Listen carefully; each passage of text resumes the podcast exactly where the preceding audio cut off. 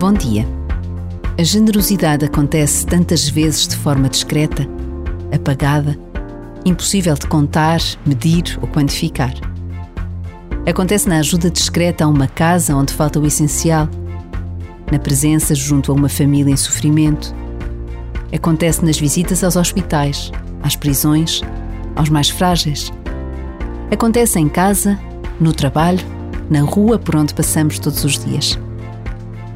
A generosidade precisa de uma capacidade persistente de estarmos atentos aos outros.